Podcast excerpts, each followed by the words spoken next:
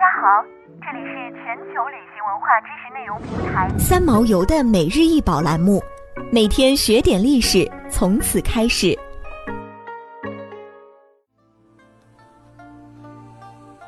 君王羽绒配饰，纵十二点五厘米，横六点五厘米，它由黄金、绿松石、石榴石、青金石、红玉髓、珍珠组成。吊饰的中心是一个正面的君主立像，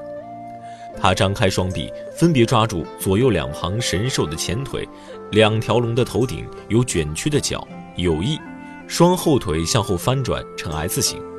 这种双手抓动物的形象，在两河流域伊朗高原已有相似的例子。后腿反翘的动物形象是典型的草原艺术风格，在阿尔泰山和图瓦地区以及新疆阿拉沟等遗址均有发现。君王羽龙佩饰出土于地拉丘地，这是贵霜帝国时期的一处大月式墓葬，里面出土了罗马的金币、伊朗的金银币，各式各样的生活用品，被誉为“黄金之秋”。这些金器上镶嵌着形状各异的珍珠宝石、绿松石、青金石、石榴石、玛瑙石、红宝石，奢华到了极点，绝对是历史上数一数二的土豪墓。公元前二世纪左右，希腊人黯然收场，东北方的游牧民族轮番上阵，最终大月氏的贵霜部成为阿姆河畔新主人。中国史料亦有所记载，月氏惹不起匈奴和乌孙，一路西迁，把塞种人撵到阿富汗北部阿姆河沿岸和巴克利托亚，而后大月氏又南迁，灭掉塞种人建立的大夏，建立大月氏王国。在北方草原印欧语系的各大部落中，对双马神有共同的崇拜。随着他们的迁徙，双马神的形象与寓意传遍草原、西亚、中亚和印度，都将它视为神圣高贵的象征。双马崇拜也是马崇拜中最重要的一种。饰品糅合了近东草原部落、古希腊罗马神话，甚至远东秦汉的种种文化元素。这件文物来自阿富汗国家博物馆。二十世纪七十年代开始，阿富汗陷入政治动荡，一连串事件无不对阿富汗博物馆内的藏品安全构成威胁。为了保护这些藏品，阿富汗博物馆职员在一九七九年开始对馆藏开始迁移工作。这批藏品从此过上了颠沛流离的生活，它们被储藏在不同地点，以分散风险。大部分展品从1988年起一直被秘密收藏在总统府内中央银行的保险库中，直到2004年才重见天日。2006年，阿富汗国家博物馆开始进行避难巡展计划，将珍贵文物运出国内，向其他国家申请巡展。背井离乡是为了让他们得以存续。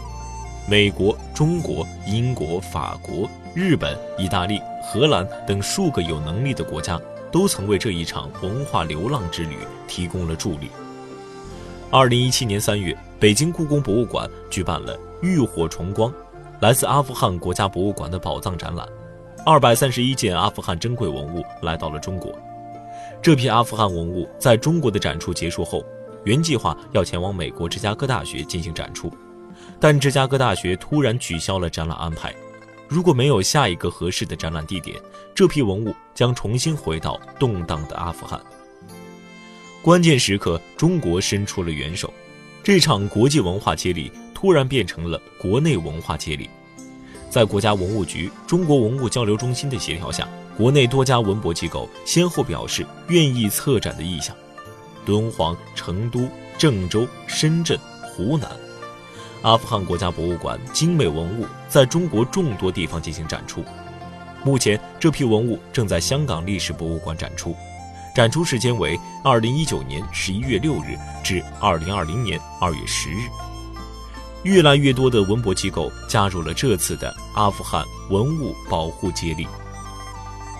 阿富汗有着五千多年的悠久历史和灿烂多姿的古代文明，中阿两国交往历史悠长。汉代张骞第一次出使西域时，即到达了此地，横贯欧亚的丝绸之路更是密切了两国的交往。考古学家维克托·萨瑞阿尼迪在阿富汗北部地拉丘地发现了六个游牧部落的古代墓葬，出土了两万一千六百一十八件工艺精湛的精美金器。这些游牧部落可能是王室成员，生活在公元前一百年至公元一零零年之间。他们习惯于随身携带自己的财物，这些艺术品包括数千件小珠宝和其他饰品，这些都可缝在他们的衣服内，其年代可以追溯到公元前三百二十七年，被称为当今世界最伟大的考古发现之一。想要鉴赏国宝高清大图，欢迎下载三毛游 App，更多宝贝等着您。